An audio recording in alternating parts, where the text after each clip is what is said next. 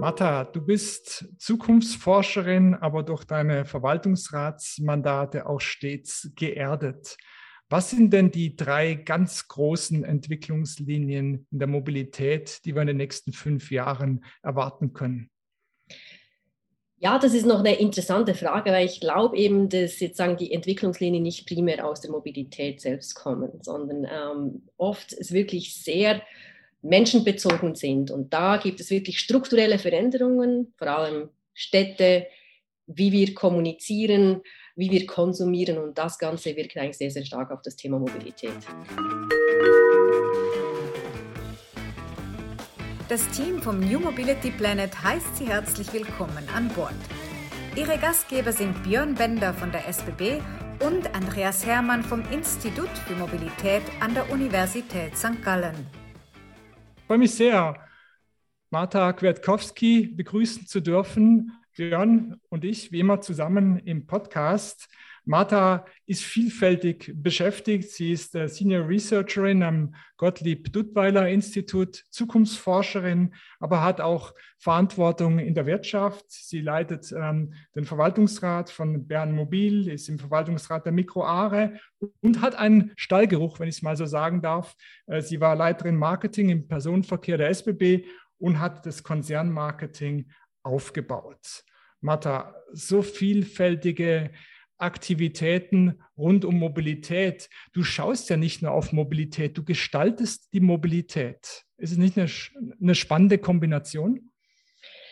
Ja, das ist äh, auf jeden Fall eine sehr, sehr spannende Kombination. Und ja, das, ja, als Forschung würde ich jetzt dann natürlich sehr präzise auf das Wording achten, was denn Gestalten wirklich bedeutet. Ich glaube, ähm, wir müssen wirklich viel, viel Diskussion anstoßen und ähm, insbesondere auch ja, festgefahrene Mindsets oder auch ja, fast ein bisschen Common Sense der Zukunft der Mobilität auch mal hinterfragen, ähm, weil eben vieles ja ja, fast ein bisschen vorgezeichnet scheint und in dem Sinne, also für die Mobilität spezifisch gesprochen. Und ich denke, da äh, müssen wir auch sozusagen die Zukunft auch ein bisschen äh, Disruptionen unterwerfen. Hast du das Gefühl, äh, dass wir in der Schweiz äh, bei diesen Punkten vorne dabei sind? Ich habe hab immer, immer irgendwie den Eindruck, uns fehlt so der große Masterplan für die neue Mobilität. Es gibt dort eine Aktivität, dort eine Aktivität, aber es fehlt so das ganz große Big Picture, wenn ich, das, wenn ich mal die Situation in Israel, in Singapur und in anderen Stel äh, Staaten mir anschaue. Ja, ich glaube ähm, glaub nicht, dass wir kein Big Picture haben. Ich glaube, es gibt schon viele Entwicklungen, die schon eben sozusagen ein, sag ich mal, schon doch ein vordefiniertes Bild zu zeigen ähm, scheinen, ähm, vor allem gerade was das Urban, den urbanen Kontext ähm, betrifft. Wir haben das Thema Veloverkehr, äh, wir haben das Thema E-Mobilität, wir haben das Thema ähm, automatisiertes Fahren. Ich denke, da sind sehr viele Ideen da und so ein utopisches Bild eigentlich, wie Mobilität aussehen könnte, die scheint es mir schon zu geben, aber ich glaube, die Herausforderung ist eher, dass es eben das utopische Bild aus der Konsumentenperspektive nicht wirklich gibt. Und ähm, auf die Schweiz bezogen denke ich, ähm, ja, wenn man es beispielsweise vergleicht, eben ähm, das klassische Beispiel, äh, äh, die nordischen Staaten oder eben spezifisch Kopenhagen, was die wirklich anders machen, ist, dass sie wirklich sich einfach mal sehr konkrete, vielleicht auch zu diesem Zeitpunkt sehr utopische Ziele setzen und versuchen sich daran zu orientieren. Und ob man es dann wirklich genauso trifft, ist natürlich eine andere Geschichte. Aber man kreiert sozusagen eine gemeinsame Utopie, eine gemeinsame Ausrichtung, die eben auch hilft, ähm, die verschiedenen Player, die es da natürlich gibt und diese, die, die auch die Komplexität ausmachen eines solchen Systems, irgendwie in eine gemeinsame Richtung zu bringen. Wärst du nicht genau dafür die ideale Person? Als Zukunftsforscherin entwickelst du diese Utopien und als VR-Präsidentin kannst du dann exekutieren. Könntest du nicht gerade diese Brücke zwischen diesen zwei Welten schlagen? Ja, ich denke schon, dass das natürlich auch ein bisschen Anspruch ist. Klar, man hat natürlich als Zukunftsforscherin ist man natürlich, ähm, sag ich mal, in vielerlei Entwicklungen an der Quelle. Das ist natürlich die, ähm, ja, das sind natürlich meine meine Hausaufgaben, die ich da zu tun habe. Natürlich ist man in einem Verwaltungsrat in einem anderen Umfeld. Also da holt einen natürlich sozusagen die Realität auch des politischen Umfelds, der unternehmerischen Herausforderungen ein. Und ich denke, da wirklich die Brücke zu schlagen, das ist, äh, das ist durchaus eine Herausforderung. Aber ich denke, es ist eben ein Challengen auf beide, auf beide Seiten. Einerseits eben, äh, wie du es eingangs auch gesagt hast, es erdet eigentlich uns ähm, Zukunftsforscher tatsächlich auch, äh, sich immer wieder auch mit der mit den, ähm, ja, mit den äh, Realitäten auch zu umgeben. Auf der anderen Seite ähm, kann man durchaus eben auch mal größer ähm, denken, eben auch sozusagen Common Sense, der unternehmerischen und politischen Common Sense eben auch hinterfragen. Und das ist natürlich die Uraufgabe auch eines, äh, eines Verwaltungsrats unbedingt, so sehe ich das zumindest. Jörn, du bist ja in gewisser Weise auch Zukunftsforscher äh, bei der SBB mit äh, deinen Themen. Gibt es da so eine, so eine gemeinsame Sichtweise, ähm, auch im Hinblick auf die äh, Aktivitäten, die Martha macht, wie wir uns im Prinzip als Gesellschaft in diese neue Mobilität hineinbewegen wollen? Also erstmal kenne ich die Herausforderung, die Martha eben beschrieben hat, sehr, sehr gut, weil die sind ja so ein bisschen die, aus meiner Sicht, die größte Innovationsherausforderung, dass du eigentlich in einer sehr frühen Phase einen sehr großen, weiten Blick hast auf die, genau, auf die Trends und auf die Zukunftsthemen und da auch forschst und viel zulässt und experimentierst und dann, äh, du hast eben exekutieren äh, genannt, Andreas, ne, so ein bisschen aus der aus der VR oder aus der wirtschaftlichen Rolle jetzt von, ähm, ähm, von äh, aus der unternehmerischen Rolle von Martha heraus. Aber ähnlich ist es ja im Innovationsprozess auch. Wie bekommen wir die Dinge transferiert und wie bekommen wir die Dinge dann auch am Ende, sei es als Produkt, als Dienstleistung, als Effizienzsteigerung, so eingesetzt, dass sie Wert erzeugen?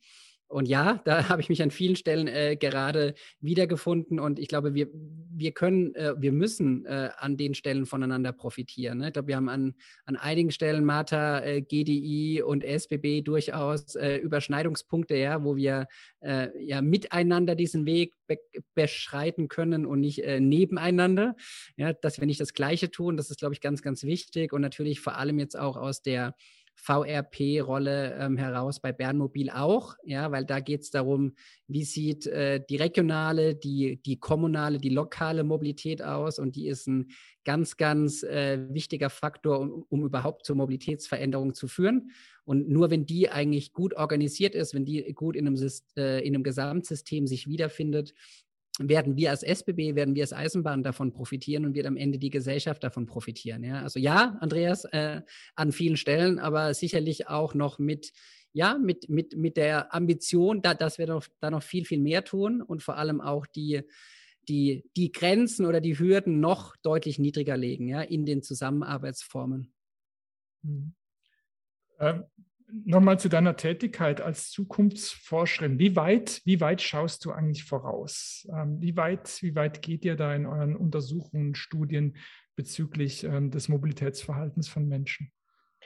Das kann man in Jahren eigentlich gar nicht so beziffern und ich muss sagen, die Jahre sind eigentlich gar nicht so wahnsinnig relevant, weil eben die Zukunft nicht wirklich linear verläuft. Also natürlich werden wir oft gefragt, ja, und wann wann kommen jetzt sozusagen diese automatisierten Fahrzeuge? Ähm, das wissen wir natürlich alle, dass es da verschiedene Stufen sowieso auch ähm, in dieser mhm. Entwicklung gibt. Das ist einmal das eine und das andere ist, dass Zukunft sehr oft in Brüchen eben passiert. Das heißt, es kann unglaublich schnell gehen, dass eben plötzlich Entwicklungen einfach da sind, dass sie uns zwingen, ähm, in einer Gleichzeitigkeit uns eben auch zu verändern, auch als Gesellschaft verändern. Ich, ich glaube, dass Beispiel, das wir alle jetzt bestens kennengelernt haben, ist eben auch ähm, die Covid-Situation. Die hat uns alle in dieser Gleichzeitigkeit gezwungen, neue Formen uns überhaupt mal vorzustellen, ähm, auch neue Technologien anzuwenden, aktiv anzuwenden, nicht nur darüber zu sprechen.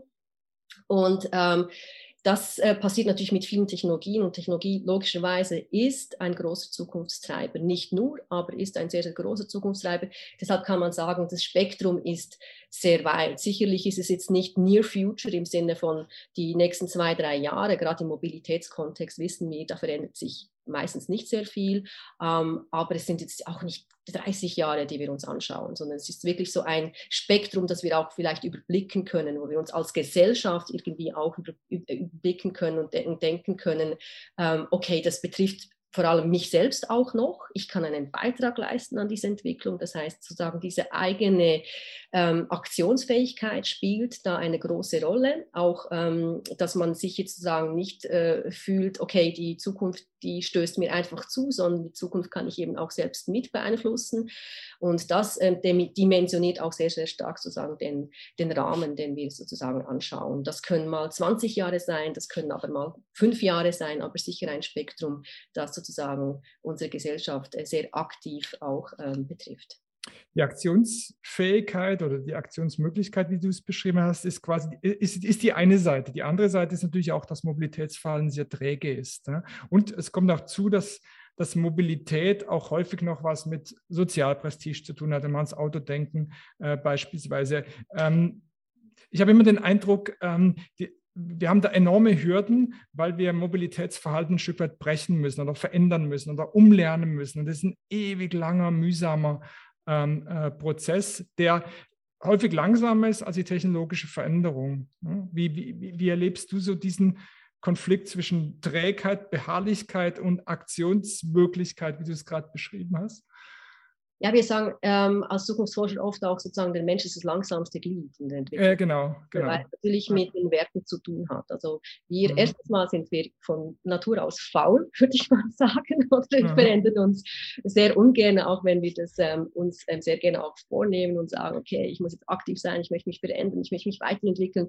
Aber wenn wir ganz ehrlich mit uns selbst sind, dann ähm, ähm, mögen wir natürlich Routine, oder? Also routinierte Abläufe, das vereinfacht, das reduziert Komplexität, ähm, insofern hat natürlich Veränderung immer eine Komplexitätserhöhung und damit eigentlich eben auch die Werte, die uns umgeben, sind sozusagen sehr, sehr starr. Und das äh, logischerweise trägt natürlich auch dazu bei, wie wir eben Mobilität leben, ähm, wie wir uns sozusagen das auch in Zukunft vorstellen mögen. Und wir denken natürlich auch immer aus einer Ist-Perspektive, ganz klar. Es ist sehr, sehr schwierig zu sagen, okay, stell dir mal deine Mobilität in 30 Jahren vor und überleg dir, was du jetzt verändern müsstest, dass in 30 Jahren die Welt so aussieht. Das funktioniert so eigentlich nicht. Ähm, das kennen wir schon aus der Marktforschung. Deshalb ähm, ähm, machen wir als Zukunftsforscher eigentlich keine Marktforschung, sondern wir eben versuchen eben sozusagen zu verstehen, ähm, sozusagen, ja, fast ein bisschen wie auf zwei Achsen uns die Zukunft vorzustellen, auf der sozialen Ebene, also auf der sozialen Akzeptanzebene, ähm, äh, nachzudenken, wie sich eben auch Werte verschieben. Und da gibt es durchaus auch äh, Verschiebungen in Bezug auf, ähm, auf Technologien, ähm, die wir akzeptieren oder, oder eben nicht akzeptieren aber auch auf der Achse der Technologie. Also was verändert sich auf der technischen, technologischen Ebene von quasi Vision bis technische Errungenschaften, die einfach quasi zum Daily Life gehören, zum täglichen Leben, wo wir uns eigentlich gar nicht mehr vorstellen können, ähm, ohne diese Technologien überhaupt auszukommen. Sie sind eigentlich Teil unseres Menschseins geworden. Und das ist sozusagen auf diesen beiden Achsen versuchen wir uns eben auch zu bewegen und auch zu verstehen eben, ähm, wann ist eigentlich das richtige Timing auch für gewisse Entwicklungen auch voranzutreiben. Mhm. Wie, wie, wie, muss man sich denn die Arbeit so vorstellen? Das ist, glaube ich, für die Zuhörerinnen und Zuhörer schon noch interessant, wie eigentlich eine Zukunftsforscherin arbeitet. Also führst du da Interviews mit, mit Menschen in der, in der Straße, schaust irgendwie auf Entwicklungen im Internet, was kommen da für Begriffe hoch, die plötzlich irgendwie virulent sind. Äh, wie, wie, wie greifst du so diese, diese Entwicklung, diese Trends in, äh, ab, über die du dann äh, berichtest oder die du dann tiefergehend analysierst? Es ist eigentlich ein sehr, sehr ähm, breites Spektrum, also quasi von wirklich ähm, ja, Grundlagenforschung, sage ich jetzt mal, ähm, bis hin aber auch ähm, tatsächlich auch Expertisen, Experteninterviews. Ähm, natürlich lesen wir ähm, sehr viel auch Forschung, bestehende Forschung. Wir, wir arbeiten zusammen mit Forschungsinstitutionen, eben ob das beispielsweise die ETH ist oder andere Universitäten ähm, es ist eigentlich sehr, sehr breit ähm, und es ist natürlich vor allem auch spekulativ. Natürlich ist es jetzt mit, der, mit den Jahren auch viel datenbasierter geworden, ähm, weil man natürlich auch viel Informationen hat, auch datenbasierte Informationen hat, die man auch nutzen kann. Aber da besteht natürlich immer die Gefahr, das kennen wir aus der Mobilitätsbranche eigentlich bestens, dass man ähm, die Zukunft eben auch nicht nur aus Prognosen herleiten kann. Also quasi vergangenheitsbezogene Daten sind immer sehr, sehr schwierig eben auch auf die Zukunft umzuleiten. Insofern versuchen wir aus den verschiedensten Aspekten, eben Grundlagenforschung, Forschungslektüre, aber auch eben sozusagen ähm, seitens Expertenworkshops, Experteninterviews, ähm, wirklich auch Szenarien zu entwickeln. Also es gibt nicht nur eine Zukunft, sondern es gibt immer verschiedene Perspektiven, verschiedene Zukünfte, die man sich vorstellen kann. Und es geht eigentlich darum, sozusagen diese auch mal ähm, sich, äh, sich, äh, diese zu skizzieren, daraus auch eben Thesen abzuleiten. Was würde denn das konkret bedeuten, wenn wir uns in diesem Kontext bewegen? Was müsste sich eigentlich verändern, ähm, gesellschaftlicher, auf gesellschaftlicher Ebene, auf technologischer Ebene, damit so ein Szenario überhaupt eintreffen kann? Also man nähert sich eigentlich sozusagen von der Zukunft an, an die Gegenwart und versucht eigentlich sozusagen die Rahmenbedingungen ein bisschen abzustecken, was sich da eigentlich verändern müsste in unserem heutigen Umfeld. Mhm. Wir denken ja immer so in Industrien, in Branchen, in, in gewissen Silos. Und ähm, ich komme jetzt gerade drauf, weil du ja bei der Mikro bist und bei Bern Mobil. Und ich habe da ähm, gesehen, in den USA gibt es jetzt so ein autonomes Fahrzeug, das Lebensmittel in entlegene Täler bringt, beispielsweise. Ja, das wäre sozusagen die Konvergenz der Nahrungsmittelindustrie mit der Mobilitätsindustrie. Ne? Und ja. ähm, äh, das siehst du es auch so, dass im Prinzip jetzt diese technologischen Sprünge, die wir jetzt absehen, dass die im Prinzip die Chance haben, letztlich die, diese Industrien eigentlich komplett neu zu definieren. Und da kommt wahrscheinlich dann wieder die Verwaltungsratspräsidentin ins Spiel, die die, die Unternehmen auch entsprechend aufstellen muss für diese äh, äh Konvergenz von Industrien und diese veränderte Industrielandschaft. Ja, unbedingt. Ich glaube, das haben wir ja an vielen Beispielen schon gesehen, oder? Dass viele mhm. Disruptionen ja nicht vom Branchenprimus kommen, sondern ähm, aus ganz unterschiedlichen Bereichen ähm, herrühren können. Und ich glaube, das ist eben die Herausforderung, dass wir unbedingt sozusagen diesen Branchenblick verlassen müssen, um zu erkennen, woher eben auch Entwicklungen kommen. Und ähm, das ist sicher auch der Vorteil, sage ich mal, als Zukunftsforscherin bin ich natürlich gezwungen, diese Perspektiven auch einzunehmen. Das heißt, ich kann Mobilität nicht denken, ohne sozusagen den Gesundheitstrend ähm, ähm, vor Augen zu haben oder auch die Frage, ähm, wir künftig ähm, auch sozusagen Warenlogistik betreiben oder wie wir überhaupt konsumieren. Wie viel, wie viel werden wir denn in 20 Jahren noch konsumieren oder können wir sozusagen den Genuss synthetisch herstellen und ähm, brauchen wir gar keine Pakete mehr, die nach Hause geliefert werden, weil wir sozusagen die Dinge anders konsumieren. Also das sind alles solche Fragestellungen, die natürlich extrem ineinander greifen und ähm, äh, die Gefahr ist eben sozusagen, dass man, dass man zu stark sozusagen ähm, ja, in den Möglichkeiten der eigenen Branche äh, denkt und eben dann tatsächlich Entwicklungen verpasst, die auf einer ganz, ganz anderen Schiene äh, vonstatten gehen. Ja. Björn nickt. Wie ist denn das bei dir? Erstmal zu dem, zu, dem, zu dem vorherigen Thema eigentlich. Ne? Ich finde ja, dieses Thema, wir machen es nicht an Jahreszahlen fest, sondern wir schauen mhm. uns die Trends an, weil die Zukunft läuft, verläuft nicht linear. Ähm, ich würde dir da, Martha, absolut beipflichten. Und auf der anderen Seite ist es für uns echt eine Herausforderung, weil wir natürlich äh, Entscheide treffen müssen, die irgendwo für 2040 oder 2050 eine Relevanz haben, sei es Investentscheide, sei es äh, Ziele, die uns der Eigner, der Bund gibt, auch zurückzurechnen. Was heißt das heute? Wann müssen wir eigentlich was tun? Und äh, in diesem Spannungsfeld sind wir unterwegs. Ne? Ich fand das, fand das super spannend, wie du das ausgeführt hast. Ähm, und das, das, das, bringt uns tagtäglich vor, ja, auch vor, auch vor Herausforderungen. Ja, wenn wir uns überlegen, wie sieht das Mobilitätssystem in 20, 30 Jahren aus oder wie schaffen wir es beispielsweise, ne, wir haben jetzt den, die Erwartung eigentlich vom Bund ja kommuniziert bekommen, Verdopplung des Modalsplits Bahn. Äh, das heißt, ähm, wie schaffen wir es, 33, 34, 35 Prozent des Modalsplits in 2050 zu erreichen? Ja, und da, da kann man, glaube ich, auf die Megatrends und, und, und so ein bisschen in die Zukunft schauen. Und auf der anderen Seite müssen heute ja, Rahmenbedingungen und Fakten geschaffen werden, die das ermöglichen. Ja, und, mhm. und also ich finde es, ich finde es spannend, ja. Und das äh, letzte Thema, Andreas, ja, äh, sehr, sehr, sehr, sehr ähnlich, ja. Ich sehe das, glaube ich, auch sehr aus einer, ich sag mal, persönlichen, menschlichen äh, Perspektive getrieben und, und, ähm, und kann euch da nur beipflichten. Ich würde gerne nochmal das Thema aufnehmen. Ich fand das auch mit der Konvergenz super. Ähm, du bist ja relativ neu jetzt, äh, Martha, in der VRP-Rolle bei Bernmobil.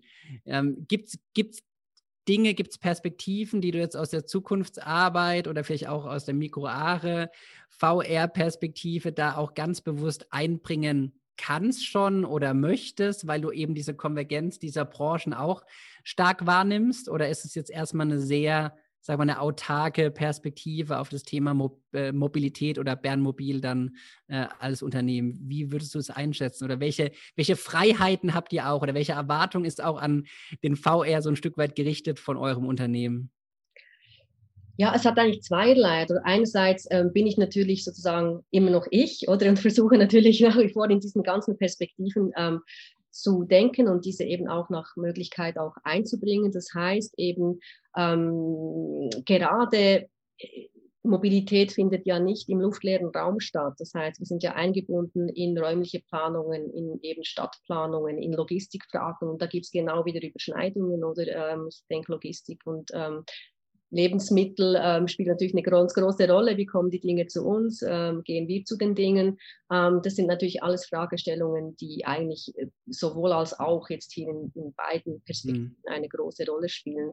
Und ähm, das andere ist natürlich klar, ja, also eben die Spielräume, die, die, die sind natürlich in gewisser Weise auch äh, mit Zielen hinterlegt. Ähm, äh, jetzt in diesem spezifischen Fall natürlich ähm, äh, spielt natürlich ähm, ähm die Stadt und der Kanton eine große Rolle, ähm, auch was äh, sozusagen die Ziele hier, ähm, hier betrifft. Also in diesem Rahmen muss man sich natürlich bewegen, aber nichtsdestotrotz denke ich, ähm, wir müssen da auch eben überlegen, gerade um nochmal anzuknüpfen an deine vorherige Aussage, ja, ähm, wir haben eben Ziele und wir müssen sozusagen das auch in, in, eine Planungs, in einen Planungshorizont irgendwie reinbringen. Ich denke, ähm, da müssen wir tatsächlich auch überlegen, eben, was heißt eben was heißt eben sozusagen auch öffentlichen, öffentlichen Verkehr in Zukunft oder? Wenn wir eben über Modalsplit sprechen, ist es jetzt wirklich einfach ähm, ähm, schienengebundener ähm, öffentlichen Verkehr oder straßengebundener öffentlichen Verkehr? Oder was ist eigentlich öffentlicher Verkehr in 20 Jahren, wenn wir da sozusagen die Planung machen? Und äh, mit auch solchen, ja, sag ich mal, Gedanken hier, ähm, ähm, ja, äh, ja, das ein bisschen auch ja nicht zu provozieren, provozieren ist das falsche Wort, aber doch auch irgendwie out, of the, out of the box zu denken, welche Möglichkeiten man eigentlich auch als Anbieter hat an der Stelle. Ja. Ich denke, das ist einfach auch eine wichtige, eine wichtige Aufgabe. Absolut. Ja, und ich glaube, ich glaube, so ein bisschen wachrütteln ähm, trifft es da schon ganz gut. Ja, weil ich glaube, die Begrifflichkeit öffentlicher Verkehr hat sicherlich äh, eine große Daseinsberechtigung. Auf der anderen Seite sprechen wir an vielen Stellen mittlerweile vom kollektiven Verkehr. Ja, also dort, wo wir eigentlich genau mit anderen in einem Verkehrsmittel sitzen oder was teilen und so weiter. Und ich glaube, das trifft wenn man so ein bisschen in die Zukunft schaut, ähm, wahrscheinlich noch besser. Vielleicht nehmen wir noch ein Thema. Äh, Andreas, auch kurz, weil du gefragt hast, wie sind so die Zusammenarbeitsmodelle. Ähm, mit Bernmobil beispielsweise machen wir äh, ganz speziell auch das Thema U-Move als SBB. Ja, wir hatten ja mal auch eine eine Folge zum Thema äh, Mobility as a Service, Exploration im städtischen Raum, ja, wo wir mit, mit Bernmobil, ähm, auch der VBZ und äh, den Basler Verkehrsbetrieben als SBB unterwegs sind und uns eben anschauen, wie können wir über neue Produkte, über digitalere Produkte beeinflussen, dass mehr Personen am Ende im kollektiven respektive im öffentlichen Verkehr fahren. Ja, das ist eine sehr, sehr spannende Exploration und das ist das, was ich auch meinte eingangs. Da müssen wir viel stärker zusammenspannen, ja, äh, auch mit den lokalen und auch mit den nationalen Verkehrsbetrieben und da ähm, zusammen die Erfahrungen machen und nicht einzeln, weil zusammen geht am Ende mehr, vor allem mehr Erkenntnis und dann auch mehr Umsetzung, ja, wo wir vorhin so ein bisschen gesprochen haben, Zukunft auf der einen und äh, Umsetzung auf der anderen Seite. Also da freuen wir uns drauf. Da äh, läuft ja in diesem Jahr noch der Pilot in Bern und äh, sind da sehr gespannt auf die, auf die Ergebnisse Ende des Jahres. Martha, es war eine Freude, dich heute hier bei uns im Podcast gehabt zu haben. Viele interessante Einblicke, viele interessante Impulse, die du äh, weitergeben konntest. Ähm, es hat uns Spaß gemacht, mit dir zu diskutieren. Wir werden genau beobachten, was da weiterhin passiert, welche Entwicklungen du absiehst und wie du sie sozusagen im tagtäglichen Business dann auch versuchst umzusetzen. Also vielen Dank, dass du heute dabei warst. Ich bedanke mich. Dankeschön. Danke, dass Sie uns begleitet haben. Nächsten Donnerstag geht die Reise mit einem spannenden Thema weiter.